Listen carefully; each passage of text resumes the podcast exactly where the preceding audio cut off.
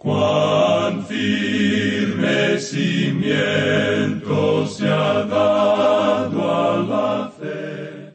A través de la Biblia, un análisis de la Biblia libro por libro que le ayudará a crecer espiritualmente. Estos estudios fueron diseñados por el doctor J. Vernon McGee. Acompáñenos en este fascinante recorrido a través de la Biblia. La palabra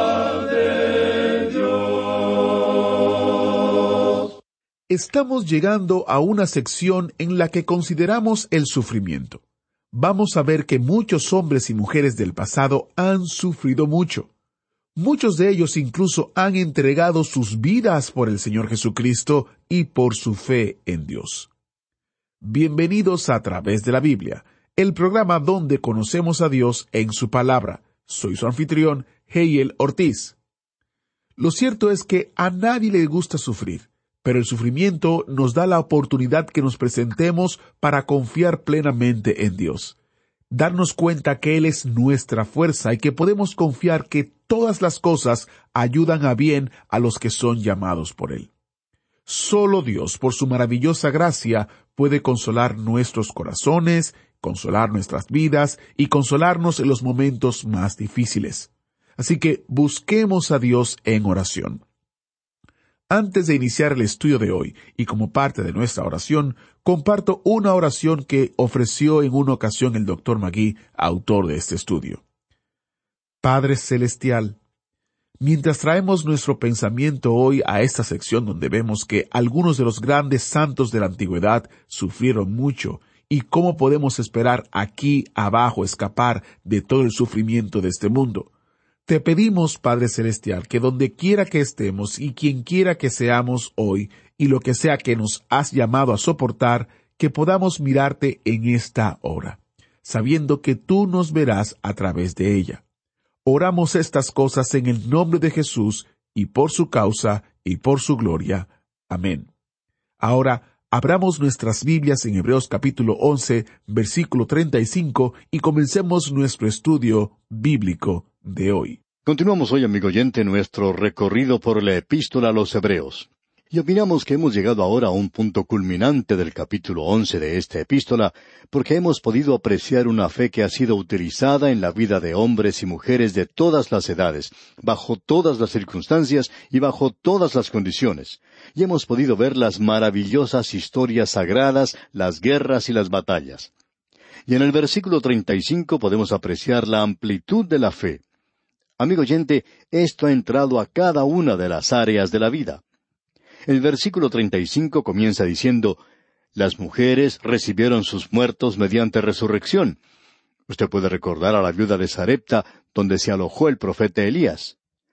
El versículo 35 en su totalidad dice entonces, Las mujeres recibieron sus muertos mediante resurrección, mas otros fueron atormentados, no aceptando el rescate, a fin de obtener mejor resurrección. Es decir, que aquí se está hablando en cuanto a los mártires. Escuche lo que dice ahora el versículo 36. Otros experimentaron vituperios y azotes, y a más de esto, prisiones y cárceles. Ahora el escritor de esta epístola está hablando en cuanto a otros, que están en contraste con aquellos de los cuales había estado hablando antes. Y estos otros, dice, experimentaron vituperios y azotes, y a más de esto, prisiones y cárceles. Luego en los versículos treinta y siete y treinta y ocho agrega, fueron apedreados, aserrados, puestos a prueba, muertos a filo de espada. Anduvieron de acá para allá cubiertos de pieles de ovejas y de cabras, pobres, angustiados, maltratados, de los cuales el mundo no era digno, errando por los desiertos, por los montes, por las cuevas y por las cavernas de la tierra. Ahora aquí tenemos otro grupo de gente. Estos no ganaron grandes victorias en el campo de batalla. Ellos no se movieron triunfantes en la amplia plataforma de la vida no entraron en la arena de la vida ante grandes audiencias y realizaron grandes hazañas para Dios. Estos son los otros. Tuvieron pruebas, fueron vituperados, azotados y estuvieron en prisiones y en cárceles. Fueron apedreados, aserrados. Y se dice que así es como murió Isaías. Por supuesto que todo lo que tenemos en cuanto a eso es una tradición nada más, pero el historiador Jerónimo indica muy insistentemente que así es como murió Isaías aserrado. Esa es una muerte cruel, horrible. Ellos pues fueron puestos a prueba, muertos a filo de espada. Ahora quisiéramos que usted note el contraste que existe aquí. En el versículo 34 se habla en cuanto a victorias que fueron ganadas, cómo ellos subyugaron a los reinos, de cómo hicieron justicia, alcanzaron promesas, taparon las bocas de los leones, apagaron fuegos impetuosos, evitaron filo de espada. Estos escaparon del filo de la espada. Pero estos otros que se mencionan aquí fueron muertos a filo de espada. Ahora, ¿cómo explica uno eso? Un grupo, por la fe, escapó del filo de la espada. ¿Qué podemos decir en cuanto al otro grupo? Ellos no escaparon del filo de la espada, ellos fueron muertos con la espada. Así es que tenemos aquí a un grupo completamente diferente. ¿Y cómo va uno a explicar esto? Bueno, lo que tenemos ante nosotros debemos decir que es un tema bastante difícil y lo podemos llamar ¿por qué sufre el justo? Sabemos que es muy fácil responder a esto si uno está gozando de buena salud y decir simplemente bueno, Dios los está probando. Vamos a ver eso en el próximo capítulo. Pero aquí tenemos que toda esta gente pasó a través de esto por la fe. Ellos no estaban mirando a esto como si estuvieran pasando por una prueba o algo por el estilo. Ellos lo soportaron porque lo hicieron por fe. Ellos confiaron en Dios cuando el día era tenebroso, cuando la noche era larga, cuando el sufrimiento era tremendo, cuando no había en ninguna manera libertad para ellos. Otros fueron muertos a filo de espada. Estamos hablando de otros hoy. Es hermoso poder levantarse y citar un versículo de las Escrituras, como el Salmo 34, versículo 7, donde dice, El ángel de Jehová acampa alrededor de los que le temen y los defiende. Luego el versículo 19 dice, Muchas son las aflicciones del justo, pero de todas ellas le librará Jehová. Eso es algo maravilloso, amigo oyente. Y Dios hace eso. Pero ¿qué podemos decir en cuanto a los otros? Aquellos que no pudieron escapar del filo de la espada. ¿Qué podemos decir de aquellos que sufrieron? Esteban pudo mirar a los líderes religiosos de su día y decirles, ¿A cuál de los profetas no persiguieron vuestros padres? La vida del profeta nunca fue fácil, y Esteban mismo fue el primer mártir de la era cristiana. Y él continuó diciendo, y mataron a los que anunciaron de antemano la venida del justo, de quien vosotros ahora habéis sido entregadores y matadores. Eso fue lo que les dijo Esteban antes de que ellos le apedrearan y le dieran muerte. Cuando el Señor Jesucristo llamó a Saulo de Tarso, a ese inteligente joven fariseo, dijo de él, Yo le mostraré cuánto le es necesario padecer por mi nombre. Y el Señor Jesucristo, hablando muy claramente, dice en Juan 16:33, En el mundo tendréis aflicción, pero confiad, yo he vencido al mundo. Cuando Pablo y Bernabé salieron en su viaje misionero, dice allá en el libro de los Hechos, capítulo catorce, versículo veintidós, fueron confirmando los ánimos de los discípulos, exhortándoles a que permaneciesen en la fe y diciéndoles, es necesario que a través de muchas tribulaciones entremos en el reino de Dios. Amigo oyente, hay muchas personas que demuestran su fe ganando batallas, demuestran su fe cuando son librados del peligro. Y luego hay otros, gran multitud de ellos, que sufren por la fe. A través de la larga historia de la Iglesia ha habido, por ejemplo, los waldenses, los albigenses, los hugonotes y muchos otros. Ya hemos mencionado a una fiel creyente que sufría mucho, que era imposible que alguien la tocara y que fue bautizada en su propio hogar porque no podía salir de él. Esta mujer padeció mucho y luego pasó a la presencia del Señor. Y hay muchos hoy que están en sus lechos de dolor, sufriendo grandes angustias y dolores, escuchando aún este programa. Quizá miles de personas en estas condiciones. Es muy lindo poder leer en cuanto a salir al escenario de la vida y lograr una gran victoria. Es maravilloso poder informar que uno ha recibido sanidad. Pero ¿qué en cuanto a aquellos que están sufriendo en su lecho de dolor, amigo oyente? ¿Qué podemos decir en cuanto a aquel creyente en un lugar apartado por allá y muchos de ellos sufriendo por amor al Señor Jesucristo? Hay muchos, ya sean misioneros o ministros, pastores, creyentes, que están sufriendo hoy por amor al Señor Jesucristo. ¿Y qué podemos decir en cuanto a esto, amigo oyente? Quisiéramos compartir con usted algo que aprendimos recientemente y que nos ilustra esto. El apóstol Pedro en su primera epístola capítulo cuatro versículos doce y trece dice, Amados, no os sorprendáis del fuego de prueba que os ha sobrevenido, como si alguna cosa extraña os aconteciese, sino gozaos, por cuanto sois participantes de los padecimientos de Cristo, para que también en la revelación de su gloria os gocéis con gran alegría. Y el apóstol Pablo, escribiendo su epístola a los Colosenses, dice en el capítulo uno, versículo veinticuatro, Ahora me gozo en lo que padezco por vosotros, y cumplo en mi carne lo que falta de las aflicciones de Cristo. Al leer esto, uno se hace la siguiente pregunta. ¿Qué es lo que quiere decir Pablo con lo que falta de las aflicciones de Cristo? ¿Acaso no fue la muerte de Cristo y su resurrección por nosotros algo completo, perfecto? Por cierto que lo fue, amigo oyente. Pero hubo ciertos sufrimientos que no eran sufrimientos redentores, sufrimientos que Él tuvo en su vida aquí en la tierra. El sufrimiento de redención tuvo lugar en la cruz. Ninguno de nosotros puede agregar nada a eso. Pero usted y yo, amigo oyente, nosotros vamos a tomar una posición por Él y pensamos que debemos pagar un precio. Algunos de nosotros debemos sufrir un poquito. Muchos de nuestros oyentes han conocido de la enfermedad del cáncer que el autor de estos estudios bíblicos, el doctor J. Vernon McGee, tuvo que padecer durante su vida.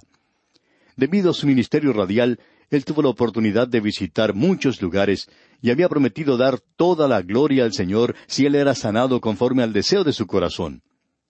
Conocedores de esta enfermedad, muchos de los oyentes del programa a través de la Biblia le enviaron cartas personales afirmando que ellos también padecían de esta enfermedad, que para ellos parecía incurable. Por supuesto que se hizo oración insistente por la sanidad de estos enfermos, pues ellos pidieron hacerlo.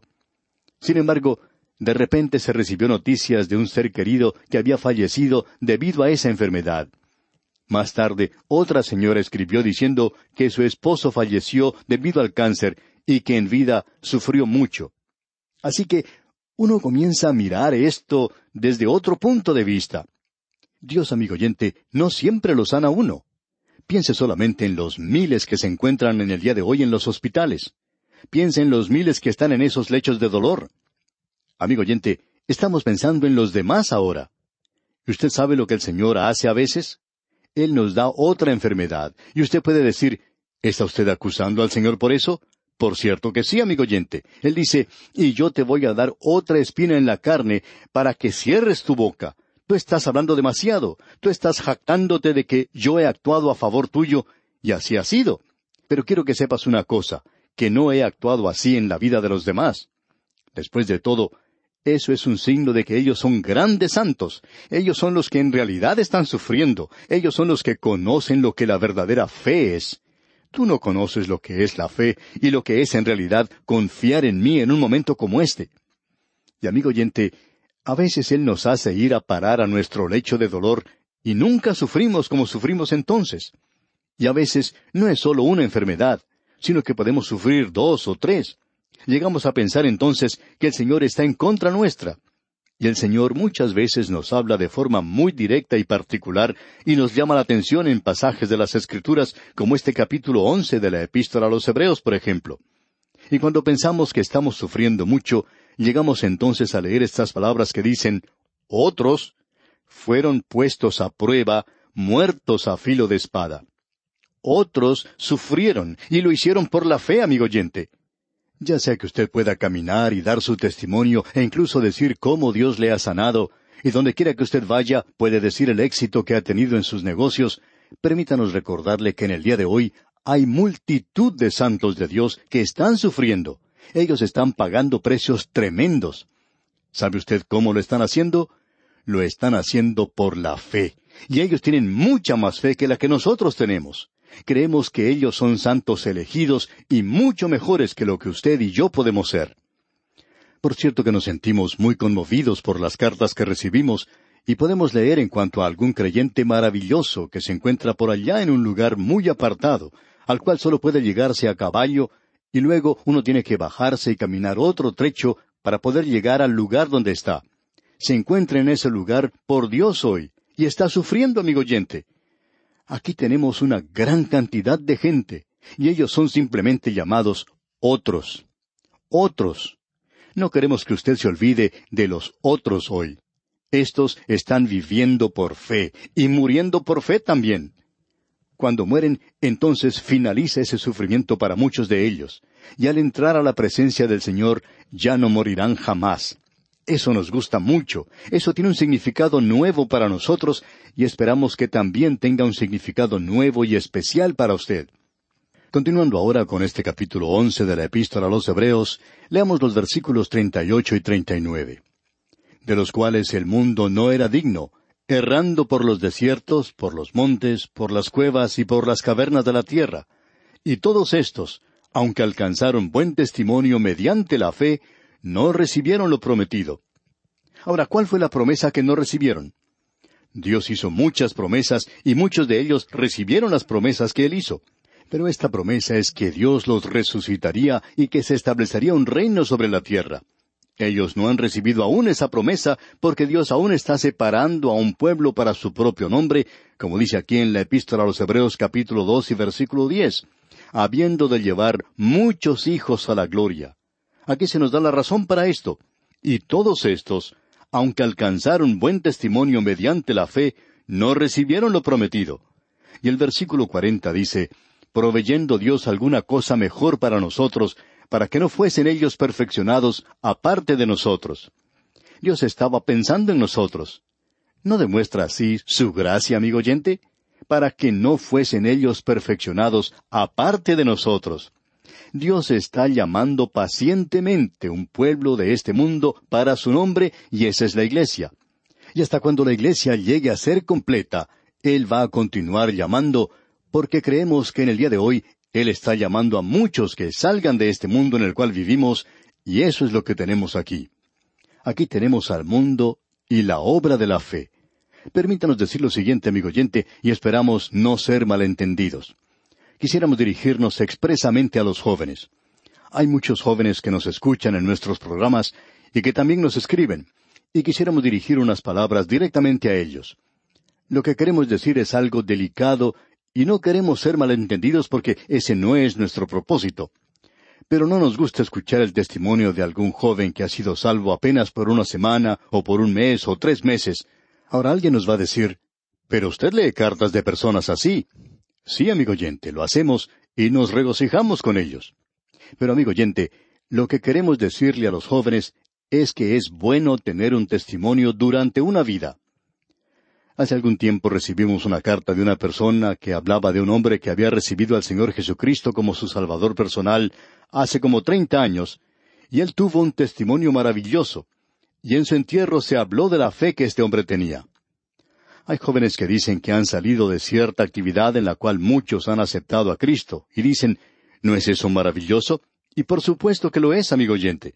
Pero será más maravilloso todavía si dentro de tres o cuatro años, o quizá treinta años, todavía usted puede decir que estas personas vivieron y murieron por la fe. Queremos concluir este capítulo pensando en esto ahora, porque pensamos que es algo muy importante. Hay personas que opinan que la fe es algo que no se ha probado, que la fe es algo de lo cual uno no puede estar bien seguro, que en realidad no tiene una buena base. Amigo oyente, aquí tenemos una gran compañía de testigos y muchos de ellos viven largas vidas. Viven por la fe. Han descubierto que sí obra. El autor de estos estudios bíblicos, el doctor J. Vernon McGee, contaba que cuando era invitado a predicar, no presentaba mensajes apologéticos. Cuando a él se le pedía que hablara y tratara de presentar un mensaje que probara, que demostrara que la Biblia es la palabra de Dios, él contestaba que no le gustaba presentar esa clase de mensajes. Sencillamente presentaba un mensaje de la Biblia, permitiendo que el Espíritu Santo hiciera eso. Cuando era invitado a hablar a los jóvenes, no trataba de probar que la Biblia es la palabra de Dios. Sencillamente predicaba la palabra de Dios a los jóvenes y luego podía notar que muchas de esas vidas jóvenes habían sido ayudadas, habían recibido nuevas fuerzas por medio de la palabra de Dios. Y esto es lo que él testificaba.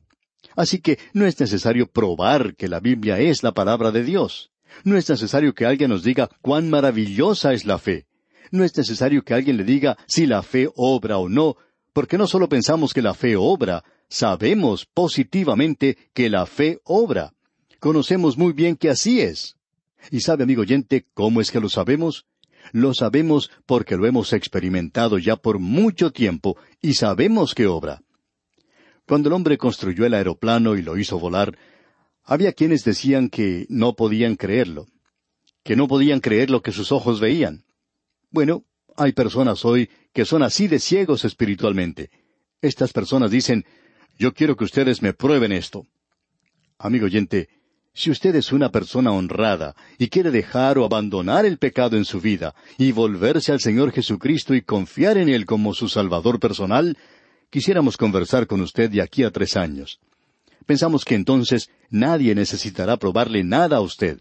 Usted sabrá qué obra. Y hay multitud de personas alrededor nuestro en este instante que pueden decir un amén a lo que acabamos de decir. Usted sabe que Dios obra, es algo real, genuino, verdadero. ¿Por qué no sale usted del mundo de la fantasía y entra a un mundo de realidad y encuentra por sí mismo lo que Jesucristo puede hacer por usted? Bien, amigo oyente, vamos a detenernos aquí por hoy. Retornaremos, Dios mediante, en nuestro próximo programa, en la continuación de este estudio de la epístola a los Hebreos. Daremos consideración al capítulo doce y esperamos que usted lea este capítulo para estar preparado y sacar así el mayor provecho posible. Es nuestra oración que Dios le bendiga muy ricamente. Muchas gracias al maestro Samuel Montoya. Cuando estamos dispuestos a confiar en Dios, descubrimos que Él siempre honra su palabra. Si usted está dispuesto a poner su fe y confianza en el Señor Jesucristo como su Salvador, como dijo el doctor Magui, usted descubrirá que la fe realmente es la solución a su mayor necesidad, el perdón de sus pecados y la reconciliación con el Dios del universo. ¿Este mensaje le habló? ¿Siente que Dios le está llamando? Si es así, tenemos algunos materiales gratuitos que nos gustaría compartir con usted. Simplemente visítenos en línea en a través de la Biblia.org y haga clic en el banner titulado ¿Cómo puedo conocer a Dios? O también puede llamarnos al número 1-800-880-5339 si es que tiene una dirección en los Estados Unidos y con mucho gusto le enviaremos copias impresas de los materiales. Por favor, no espere más. No sabemos lo que nos depara el mañana y esta es la decisión más importante que jamás va a tomar. De nuevo, el número es 1-800-880-5339 y el sitio web es a través de la Y haga clic en el banner titulado que dice ¿Cómo puedo conocer a Dios? Nuestro estudio en el libro de Hebreos continúa. Nos estamos preparando para entrar en el capítulo 12. Le invito a que lo lea antes de iniciar el próximo estudio, de manera que esté más familiarizado con lo que vamos a tratar. Así que ya lo sabe, prepárese porque nuestro estudio continúa. Si Dios lo permite, estaré aquí guardándole un asiento especial para la próxima entrega de su programa a través de la Biblia, donde seguiremos este fascinante recorrido. Agradecemos que nos acompañara en el estudio de hoy. Le invitamos a que visite nuestro sitio en internet a través de la. Ahí puede suscribirse para recibir las notas y bosquejos de lo que estamos estudiando y noticias del ministerio. También encontrará la variedad de libros y materiales gratuitos que tenemos para usted. El sitio es a través de la. Todo lo que hacemos es posible gracias al Señor y a personas como usted que se unen a nosotros en la obra de llevar la palabra entera al mundo entero. A través de la Biblia es una producción de Radio Transmundial.